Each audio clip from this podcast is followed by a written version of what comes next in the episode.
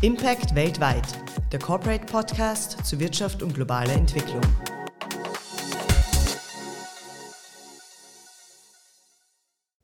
Dieser Podcast wird gefördert durch die österreichische Entwicklungszusammenarbeit. Hallo, mein Name ist Frederik Schäfer und ich darf Sie zu einer neuen Folge von Impact weltweit, dem Corporate Podcast zu Wirtschaft und globaler Entwicklung, willkommen heißen. Dies ist die elfte Ausgabe unseres Podcasts und eine Premiere. Erstmals sitzen mir im Corporate Podcast Studio zwei spannende Gesprächspartner gleichzeitig gegenüber.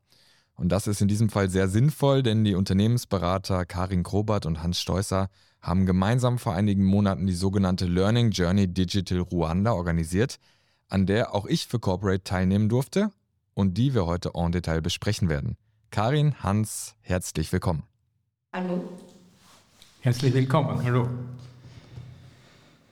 Ich möchte die heutige Folge und das Doppelinterview in zwei Teile aufteilen. Zum einen möchte ich spezifisch auf Ruanda eingehen, auf dieses unglaublich spannende kleine Land im Osten Afrikas. Und zum anderen werden wir über die Methode Learning Journey sprechen, was diese ausmacht, was österreichische Unternehmerinnen und Unternehmer mit Hilfe so einer Reise eigentlich lernen können. Zuvor noch drei Sätze in eigener Sache. Impact weltweit können Sie auf allen gängigen Podcast-Plattformen abrufen und natürlich auch direkt auf corporate.at anhören. Und wir machen noch viel mehr als Podcasts. Schauen Sie doch mal auf corporate.at und bei den Corporate-Kanälen auf LinkedIn sowie Facebook vorbei. Dort geben wir Ihnen tiefe Einblicke in Wirtschaft und globale Entwicklung. Karin Hans, beginnen wir nun mit den Eindrücken aus Ruanda. Gemeinsam mit rund 20 vorrangig österreichischen Unternehmern bzw. unternehmerisch denkenden Menschen, IT-Unternehmern, Unternehmensberaterinnen, Kommunikations- und Finanzprofis durften wir bei der Learning Journey Digital Rwanda vor allem auch dank vieler Besuche bei disruptiven Unternehmen, Startups, ja Einblicke gewinnen, wie aus diesem kleinen Land der tausend Hügel ein digitaler Vorreiter wurde. Ein Beispiel, der Drohnendienstleister Zipline. Wir haben einen der Flugplätze besucht, von dem aus, aus die Zipline-Drohnen Blutkonserven und Medikamente auch in die abgelegensten Winkel Ruandas bringen, damit vor Ort in den Landkliniken, die häufig keine Kühlmöglichkeiten für das Blut haben, schnell Hilfe geleistet werden kann. Zipline hat den Firmensitz zwar in Kalifornien und operiert mittlerweile in sieben Ländern, begonnen hat für das weltweit größte Unternehmen für autonome Drohnenlieferungen aber alles im Jahr 2016 in Ruanda. Und das nicht nur aufgrund der dortigen Topografie, sondern auch, weil Ruanda einen sehr offenen und geradlinigen Zugang zu ausländischen Investoren und Unternehmern hat.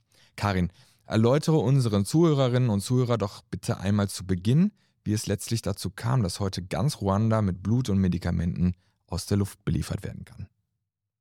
Die, die Leute aus dem Silicon Valley, die Zipline gegründet haben, waren immer auf der Suche nach einem Land, in dem sie es ausprobieren. Ja? Und Ruanda positioniert sich seit Jahren als Proof of Concept Country. Es ist sehr klein, muss man vielleicht einmal dazu sagen, ähm, für unsere Hörer und Hörerinnen.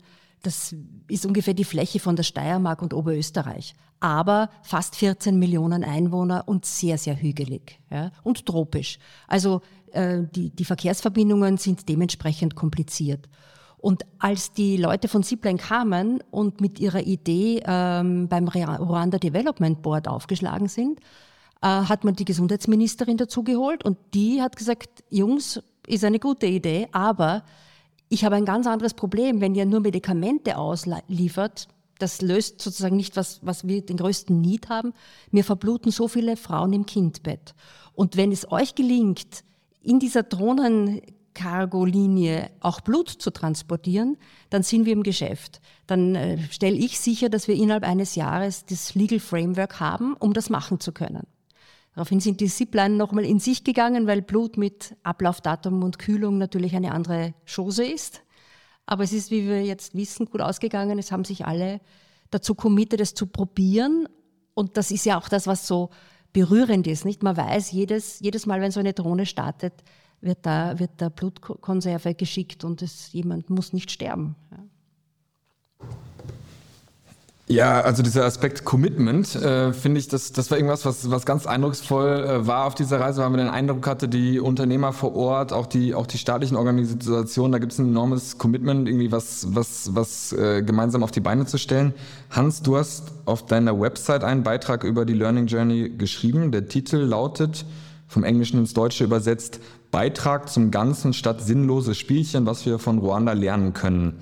Bitte erläutere unseren Zuhörerinnen und Zuhörern diesen Gedanken. Was meinst du mit Beitrag zum Ganzen und worauf beziehst du dich mit den sinnlosen Spielchen? Das Besondere an Ruanda, und das haben wir ja wirklich gemeinsam alle, alle gesehen, ist, äh, natürlich ausgehend von der tragischen Geschichte, der Genozid 1994, jetzt 29 Jahre später, eine Aufbaugesellschaft. Und allen gemeinsam ist es, oder alle diese Führungspersönlichkeiten, sei es jetzt in staatlicher oder in privater Seite, die wir getroffen haben, ihnen allen ist es gemeinsam, dass sie einen Beitrag leisten wollen zum großen Ganzen, zum Aufbau des Landes. Und das, dem sind wir begegnet, seit jetzt in diesen privaten Start-ups, die, Zipline leistet einen Beitrag zur in diesem Fall zur äh, gesunden Versorgungsinfrastruktur, als auch im öffentlichen Bereich, Bereich Irembo, das war ja auch sehr faszinierend. Also diese halbstaatliche, eigentlich private Institution, die aber für den Staat die digitale Infrastruktur aufbaut. Und Ruanda ist bekannt dafür, dass meines Wissens jetzt sämtliche Dienstleistungen des Staates, vom Ausstellen des Reisepasses bis zu äh, irgendwelchen Anträgen für Förderungen digital abgewickelt werden können. Und das ist schon eine große Leistung. Und IREMBO, diese Institution, die das sicherstellt, dieses private Unternehmen, öffentlich beauftragt, öffentliche Schirmherrschaft, und die Führungsfigur, also den CEO, dort haben wir kennengelernt. Das war schon eine sehr beeindruckende junge Persönlichkeit, 29 Jahre alt, wenn ich mich richtig erinnere, kurz vor 30. Aber der sozusagen, der braucht keine Managementberatung mehr, ja, um da weiterzukommen oder sein Unternehmen zu führen, sondern da ziehen alle an dem gemeinsamen Strang. Und das ist schon schön zu sehen, äh, wie das in diesem Land funktioniert. Und da können wir einiges lernen, meine ich. So waren auch die, das Feedback der, der Teilnehmerinnen und Teilnehmer, also dass sie, dass sie viel gelernt haben und viel auch für ihre eigene berufliche äh, Tätigkeit hier mitnehmen, gerade was so Mindset angeht. Ähm, für eine kleine Videoreportage, die ich über die Reise gemacht habe, äh, habe ich auch mit einigen Teilnehmern und Teilnehmerinnen gesprochen, unter anderem mit Roland Scheinig. Roland ist Eigentümer und Geschäftsführer des Wiener Softwareunternehmens Obientis und hat in seinem Entwicklerteam Verstärkung aus Ruanda. Mithilfe der in Kagali ansässigen Vermittlungsagentur für afrikanische Softwareentwickler Code of Africa, die wir bei der Learning Journey ebenfalls besucht haben, hat er bereits vor rund einem Jahr einen jungen ruandischen Entwickler in sein Team geholt. Ich habe Roland gefragt, ob auf diesen noch weitere folgen könnten. Hören wir uns doch mal gemeinsam seine Antwort an. Erfahrung war für uns eigentlich wirklich mehr als äh, Exit Expectation. Wir hatten einen Versuch gestartet, äh, jemanden aufzunehmen, also aufzunehmen, jemanden zu kontrahieren, der für uns hier vor Ort was tut, im Software, im IT-Bereich. Und es gibt ja viele Geschichten von Offshoring, wo die Sachen nicht funktionieren, wo die Kultur nicht stimmt, wo Mentalität nicht stimmt, wo man eigentlich nicht das bekommt, was man bekommen will. Unsere Erfahrung ist die, wenn man Leute jetzt hier, gerade die gleiche Zeitzone ist ja sehr praktisch, integriert in ein Development-Team oder in ein IT-Team allgemein, kann man sehr viel bewegen und gerade als Beispiel heute, wir sind heute am letzten Tag hier zur Schulenreise. Einer unserer Kollegen, eben, die wir hier kontrahieren, kommt vorbei, gibt noch etwas mit für unsere Kollegen, die in Europa sitzen. Es gibt eine persönliche Bindung. Und diese Bindung, glaube ich, ist das Wichtigste eigentlich zwischen Europa und, und Afrika. Wir haben eine ähnliche, ich glaube, eine ähnliche Mentalität. Und das kann sehr viel helfen, gerade im, im heutigen Arbeitsleben. Wir haben eine ähnliche Mentalität, sagt Roland. Seht ihr das ähnlich? In gängigen Berichterstattungen über Afrika ist dieser Gedanke ja nicht unbedingt zu finden. Karin. Darüber habe ich noch gar nicht nachgedacht, weil es sich einfach so ähm, normal anfühlt, mit den Afrikanerinnen und Afrikanern, die wir treffen, zu denken, zu reden, zu diskutieren. Äh, ja, das ist, das ist eine ziemlich ähnliche Wellenlänge. Natürlich ha, hat das eine Geschichte, die dahinter steht und natürlich kann man das nicht alles wegdiskutieren, aber es ist eine, eine Herzlichkeit, es ist eine Hands-on-Mentalität. Ähm, die Menschen, die wir treffen, sind gut ausgebildet, sehr professionell. Ähm, das, das ist eine Wellenlänge. Und das hören wir ja auch, auch immer wieder, ähm, dass die großen chinesischen Investments und auch die, allein in Kenia gibt es 26 Institute, wo man Chinesisch lernen kann. Und viele Studierende, die auch äh, mit Stipendien in China quasi ihre Ausbildung machen, so richtig warm äh, habe ich noch nie, niemanden gefunden, der gesagt hat, er hat jetzt da viele chinesische Freunde oder sie sind sehr, sehr eng geworden es ist vielleicht doch die europäisch-afrikanische Achse eine logischere oder einfachere. Siehst du das ähnlich, Hans? Ja, ja, ich würde dem ziemlich äh, zustimmen. Ich glaube, dass ganz allgemein, dass uns Afrikanerinnen und Afrikaner näher sind, als wir glauben, oder, oder, um, oder auch umgekehrt gesehen jetzt aus, aus der Sicht Ruandas, dass Europäerinnen und Europäer den äh, äh, Leuten in Ruanda eigentlich ziemlich nahe stehen und dass Europa nach wie vor, obwohl das ja jetzt sehr in Zweifel gezogen wird in letzter Zeit, äh, durchaus äh, in vielen Belangen Vorbild sind noch. Und wenn man das jetzt vergleicht, auch selbst mit US-Amerikanern, die auch tätig sind in Ruanda, äh, oder mit Chinesen, es gibt ja viele chinesische Akteure äh, unterwegs, ist da ein, ein, wirklich ein meilenweiter oder ein haushoher Unterschied als Europäer tut man sich grundsätzlich leichter. Das Problem liegt eher auf unserer Seite, dass wir vorsichtiger sind, vielleicht gar nicht wollen oder es nicht notwendig haben, mit Ruanda oder anderen afrikanischen Ländern und Menschen dort zu kooperieren. Aber aus der anderen Sicht haben wir noch einen Vorteil, würde ich glauben. Der Vorteil schwindet allerdings, weil natürlich äh, China ist groß eingestiegen hat auch viel Nutzen gebracht in afrikanische Länder durch den Bau der Infrastrukturen und macht sich jetzt durch, auch durch Finanzierungen äh, äh immer äh, wichtiger und, und sozusagen schafft hier Beziehungen, äh, die auch ausgebaut werden. Nun würde ich gerne auch ein bisschen über Ruanda hinaus auf, auf das Instrument der Learning Journeys zu sprechen kommen. Hans, du hast jetzt schon acht Learning Journeys insgesamt veranstaltet. Neun. Ähm, meist führten diese dich nach Nairobi ins sogenannte Silicon Savannah, zweimal jetzt auch bereits nach Ruanda. Blicken wir einmal ganz an Anfang dieser, dieser besonderen Art des Eintauchens in die vor allem digitalen Entwicklungen in, in Afrika. Wie kam es zur ersten Learning Journey? Was wolltest du damit bezwecken und ja, wie definierst du eigentlich eine Learning Journey? Also wie kam ich zur ersten Learning Journey? Ich hatte ein Buch geschrieben 2015, Der schwarze Tiger, was wir von Afrika lernen können. Habe da meine davorliegenden 25 Jahre oder so Afrika-Erfahrung äh, aufgearbeitet und da ist dann Karin plötzlich eines Tages zu mir gekommen und hatte diese Idee, dort müssen wir hinfahren. Alle Welt, hat sie immer gesagt, fährt nach Silicon Valley, nach Amerika, an die Westküste. Wir müssen ins äh, äh, Silicon Savannah nach Nairobi fahren. Und äh, die Idee habe ich, hab ich, haben wir beide gemeinsam, also ich habe sie aufgegriffen und wir beide haben sie gemeinsam entwickelt und, und sind dann 2017 oder 2016, also die Vorbereitungen waren 16, 17 zum ersten Mal dorthin gefahren und das hat äh, mit, weiß nicht, 12, 14 Teilnehmer Rinnen. Äh, und das hat ganz, hat, ich war ein bisschen nervös dort bei dem ersten Mal. Ist das überhaupt etwas, was man herzeigen kann, diese Innovationen? Interessiert das jemand in Europa? Aber das hat voll eingeschlagen und es war eine hundertprozentige Zufriedenheit bei den Teilnehmern und Teilnehmerinnen.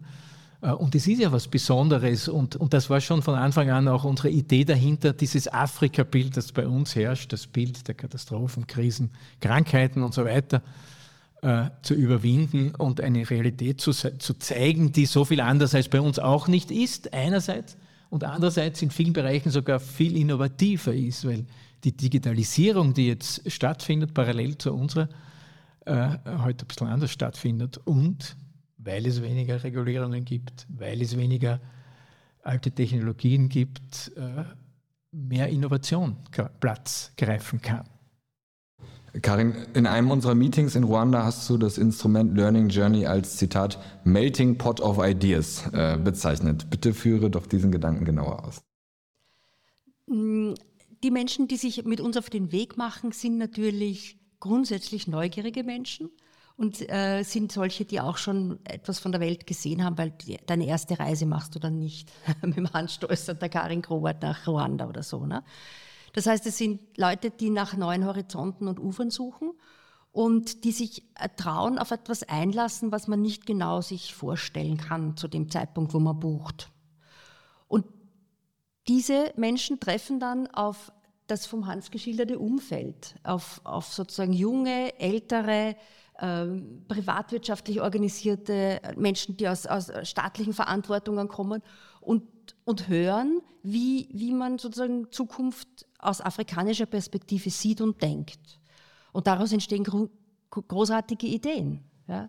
Also mittlerweile gibt es an der Wirtschaftsuniversität im Executive-Programm Doing Business in Africa. Zu dem Zeitpunkt, wo wir gestartet sind, habe ich das gecheckt äh, auf der WU-Seite 146 Kooperationen weltweit, zwei mit südafrikanischen Universitäten. Ja, mittlerweile gibt es auch eine Keniani kenianische Universität und das geht weiter. Wir kriegen sozusagen diese, diesen, dieses Bild unseres Nachbarkontinents anders in die, hoffentlich in die Herzen und Hirne der Leute. Aber was noch wirklich fehlt und was auch so ein persönlicher kleiner, äh, kleines Ziel ist, die österreichische Presseagentur hat keinen Vertragspartner am Kontinent und der ORF hat keinen Korrespondenten in Subsahara-Afrika. Wen wundert es, dass wir nur äh, NGO-Filmmaterial äh, von Pressereisen sehen, die einen ganz anderen Fokus haben und Schwerpunkt? Genau, Landesstudios in jedem äh, noch so kleinen Bundesland mit diversen Mitarbeitern, aber in ganz Afrika leider keins. Ähm, mal so ein Beispiel. Ein Gesprächspartner in Ruanda war der Name ist nicht so leicht auszusprechen, Guillaume Habarugira, der nach 15 Jahren im österreichischen Finanzwesen, verschiedenen Positionen, wenn ich es richtig verstanden habe, in sein Heimatland Ruanda zurückgekehrt ist, um die Rolle als CEO einer Bank zu übernehmen. Ja, wie, wie, wie stößt man auf so einen Unternehmer, der uns beispielsweise auch die Parallelen zwischen Österreich und Ruanda aufzeigen konnte, an die ich von alleine gar nicht äh, gedacht hätte, etwa dass beide Länder kleine Binnenländer mit größeren Nachbarn sind, die nicht reich an Bodenschätzen sind und daher auf Wissen und Technologie bauen müssen. So ein Beispiel. Ja? Wie, wie, wie kommt man auf so einen Gesprächspartner? Ich habe ihn sogar gekannt äh, von vorweg. Also bin ich erst später wieder draufgekommen, dass wir uns einmal in, in, in Wien getroffen hatten, weil kurz nachdem er seine Reifeisenkarriere beendet hat, ist, wollte er in die Startup-Szene gehen. Das war noch vor Covid. Und da hat, haben wir uns einmal getroffen im Café Ritter auf der Hilferstraße. Aber jetzt plötzlich in diesem Kontext, vier Jahre später, äh, taucht er auf als Direktor einer, einer mittelgroßen Bank. Und das ist natürlich schon großartig, wenn es dann diese Vermittler, diese Menschen gibt, die beide Seiten gut kennen äh, und, und die uns da viel sagen können. Und das war ja auch ganz schön oft bei unserer Learning Journey. Er hat einen kurzen Beitrag geleistet, gleich am Anfang, äh, und hat ihm genau diese Parallelen hingewiesen und was er jetzt macht und wie er da steht dazu. Und, und solche Beziehungen sind absolut wichtig und um, um, um Kollaboration, um, um Zusammenarbeiten aufzubauen, ja, um verschiedene. Und, und das ist natürlich großartig. Und auf die Menschen kommt man ganz automatisch, ja, die in diesem Kontext hier arbeiten. Wenn man eine Learning Journey zum Beispiel macht und, und aufmacht und schaut, was gibt es alles, wo, wo, wo, wo können wir äh, interessante Menschen treffen, besuchen, interessante Unternehmen, äh, Kooperationen. Und deswegen mache ich das auch so gerne. Äh, nicht, nicht, weil man damit irrsinnig viel Geld verdient, nein, sondern weil man den Kontext ganz anders kennenlernt. Und der Kontext ist ein, ein sehr dynamischer. Ähm, jetzt sind zwei Learning Journeys bislang ähm, gemeinsam mit der Executive Academy der Wirtschaftsuniversität Wien für österreichische Führungskräfte, die einen berufsbegleitenden MBA machen, äh, veranstaltet worden. Die Leiterin heißt Barbara Stöttinger und auch ich habe mich äh, im Vorhinein mit ihr über die Learning Journeys unterhalten. Und folgendermaßen hat sie quasi zu euch gefunden. Ich habe mich seit vielen Jahren mit Emerging Markets beschäftigt, aber hauptsächlich im südostasiatischen Kontext und hatte zu Afrika eigentlich überhaupt keinen, keinen Bezug. Äh, und ein, ein, ein, guter Bekannter und Freund von mir hat gesagt, du, du musst unbedingt dorthin fahren, du, du wirst sehen, das, das ist unglaublich. Ja, und mit dieser, äh, äh mit diesem Statement bin ich beim Hans Stolzer mitgefahren, damals eben nach Kenia äh, auf eine Learning Journey. Und es war genau so. Ja, also es war einfach ein, ein, ein, ein sehr ein Eye-Opening-Moment für mich, als jemand, der viel in Emerging Markets äh, unterwegs war, auch dazu geforscht hat, äh, etc. Also das, was ich in Kenia gesehen habe, hat alle meine, muss man sagen, Vorurteile komplett auf den Kopf gestellt, äh, im Sinne von Entrepreneurship, äh, Social Innovation, ähm, Lebenssituation von Menschen, was dort alles möglich ist. Frau Stöttinger hat mir davon berichtet, dass es den MBA-Studierenden ähnlich ging, dass seitdem einiges passiert ist, etwa dass von einigen MBA-Lern ein mit 2 Millionen Dollar ausgestatteter Investmentfonds für den Health-Sektor vor Ort aufgelegt wurde. Ähm, ja, Hans, berichte unseren Zuhörern nochmal von diesen spezifischen Learning Journeys für Executives. Erstmal so grundsätzlich. Letztlich ist das auch eine, eine Learning Journey. Wir nennen das auch Immersion, Immersion Kenia. Wir haben das zweimal gemacht, fünf Tage lang. Es läuft genauso ab wie eine Learning Journey mit einem großen Unterschied. Es gibt eine Case Study. Also wir setzen uns dann zusammen mit einem Unternehmen. Äh, Twigger Foods war das beim ersten Mal. Das war ein großer Erfolg. Twigger Foods ist in, in, in Kenia ein Startup mit, oder war ein Startup, mittlerweile ein großes Unternehmen mit über 1000 Mitarbeitern, im Wesentlichen eine Plattform, die die Versorgung mit Lebensmitteln der Stadt Nairobi äh, revolutionieren will oder digitalisieren oder dadurch verändern und wirksamer machen will.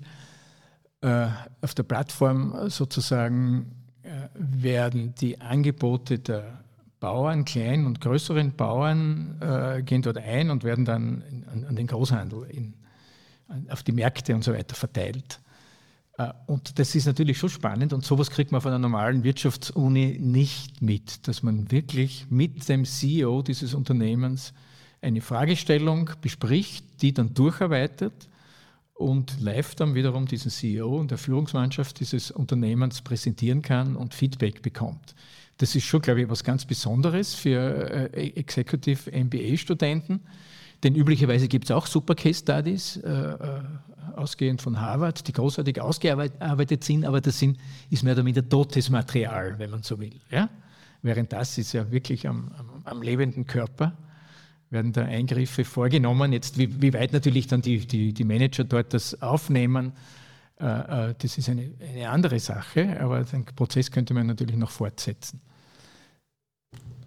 Ja, der Unterschied zwischen Theorie und Praxis, das ist vielleicht wirklich ein ganz guter Punkt. Ähm, Frau Stöttinger hat mir ihre wesentlichen Erkenntnisse von vor Ort äh, wie folgt zusammengefasst. Der scheinbare Disconnect zwischen totalen Ressourcenmangel ja, und der Hochtechnologie und das zusammenzubringen, um ein gesellschaftliches Problem zu lösen, ich glaube, das ist so, das steht für, für das, was wir dort erlebt haben, in unterschiedlichsten Kontexten.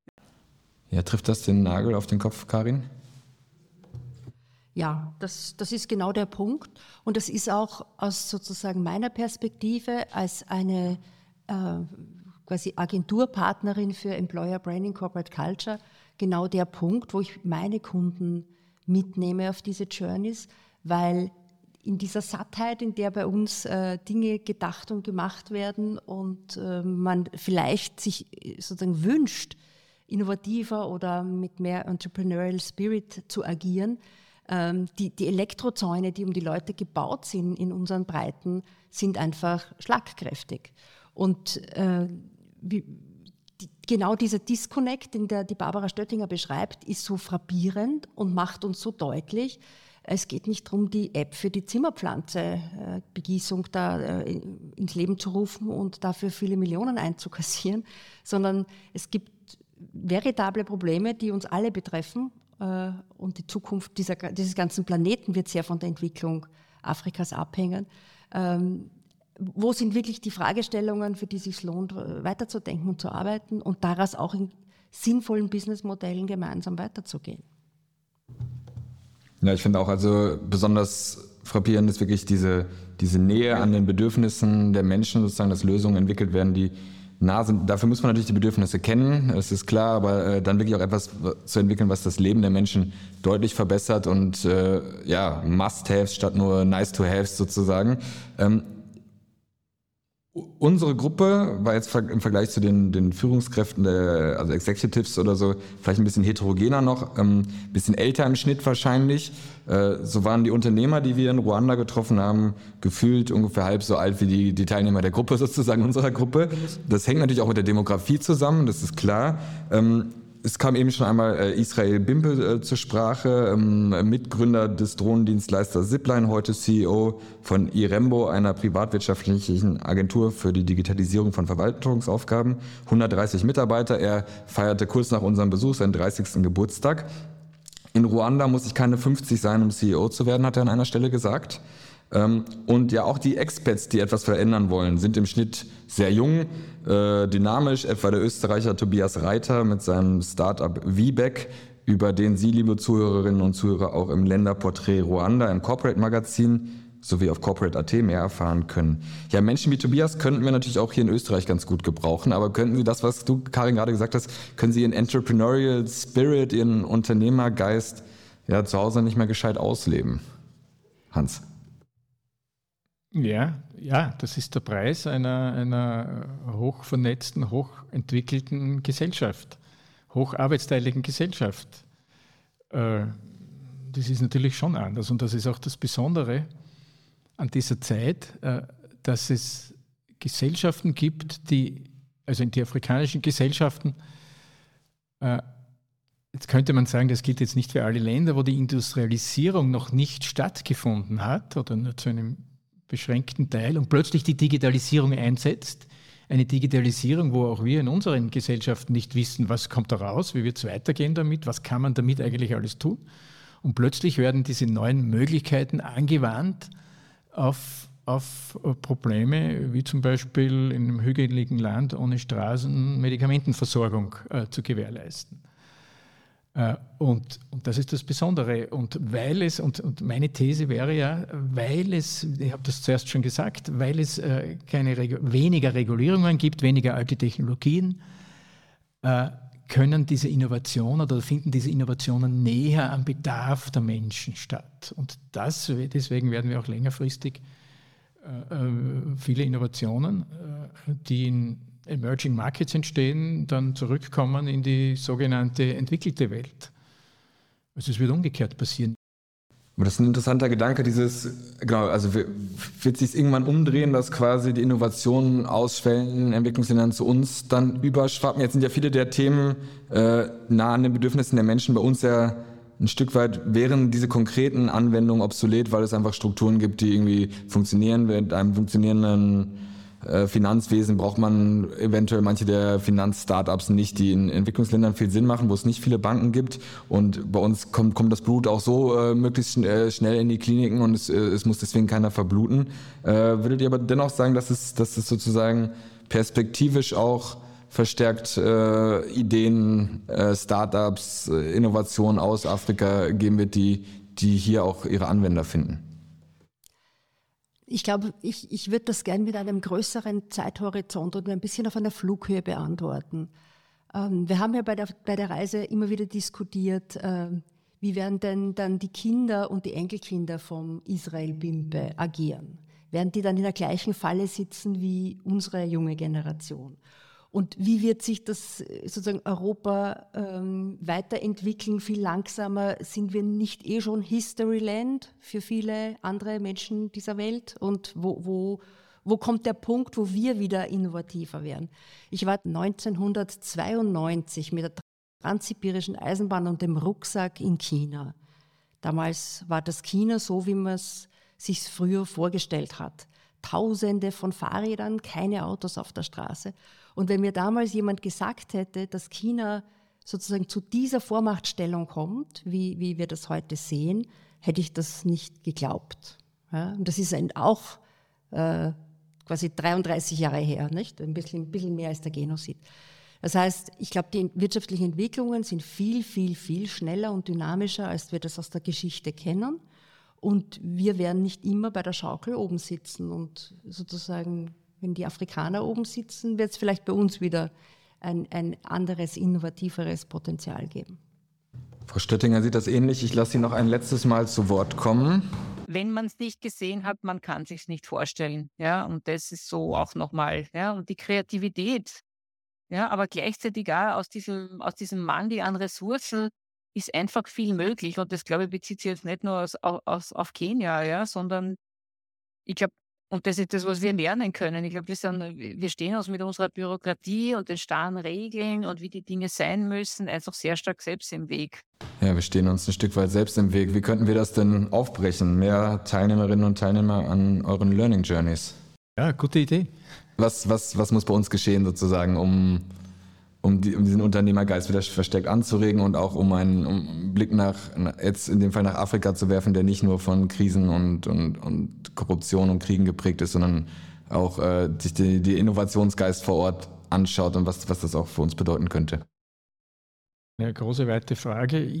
Also, wenn man jetzt gerade das auftaucht, ein bisschen aus, aus dem afrikanischen Kontext, den wir besprochen haben, äh, fällt mir sofort dazu ein Besitzstände.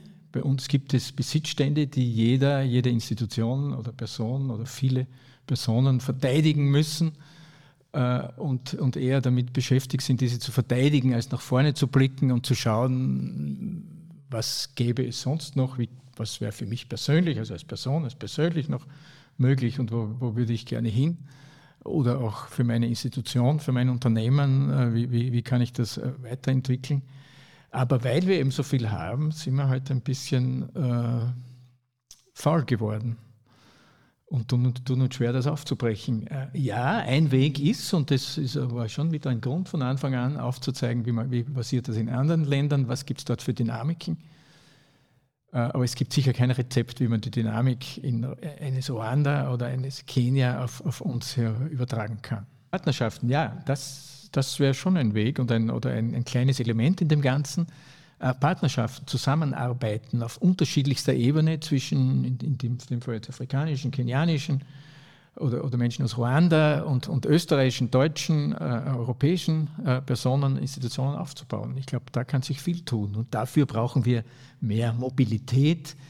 Mit Blick auf die vorangeschrittene Zeit stelle stell ich nun schon meine letzte Frage und zwar, welche Learning Journeys stehen eigentlich als nächstes an? Und wie können sich unsere Zuhörerinnen und Zuhörer darüber informieren und anmelden? Also anmelden geht ganz einfach. Wir haben äh, nextafrica.cc als Homepage. Es gibt die ecotech.at vom äh, Hans oder die Leute, die mich kennen, identifier.at. Äh, dort ist, ist sozusagen alles für die nächste Reise schon in trockenen Tüchern. Diesmal wieder Nairobi. Und äh, natürlich wird es auch wieder Ruanda geben, aber wir haben auch ein bisschen schon äh, sozusagen die, die Fühler ausgestreckt, ob es nicht dann eine dritte Destination geben könnte, die wir auch machen. Die wir, jetzt noch nicht verraten. Genau, das, das wäre jetzt meine nächste Frage gewesen. Okay, schade. Na gut, dann gebe ich mich äh, so erstmal zufrieden. Karin, Hans, vielen Dank für euren Besuch hier im Corporate Podcast Studio. Danke für die interessanten Ausführungen zu Ruanda, zu unserer Learning Journey sowie ganz grundsätzlich zu diesem Instrument, das offensichtlich sehr viel mehr ist als eine ja, klassische Wirtschaftsmission. Danke, dass ihr da wart. Vielen Dank fürs Interview. Danke, Frederik. Danke für die Einladung. Ja, liebe Zuhörerinnen und Zuhörer, danke, dass äh, Sie auch heute wieder mit dabei waren. Wenn Ihnen die Folge gefallen hat, lassen Sie uns doch bei der Podcast-Plattform Ihres Vertrauens ein paar Sterne da und schauen Sie unbedingt mal bei LinkedIn oder Facebook oder auf unserer Website corporate.at vorbei. Dort finden Sie unter anderem auch Magazinartikel über unsere spannende Ruanda-Reise. Danke, tschüss und bis zum nächsten Mal.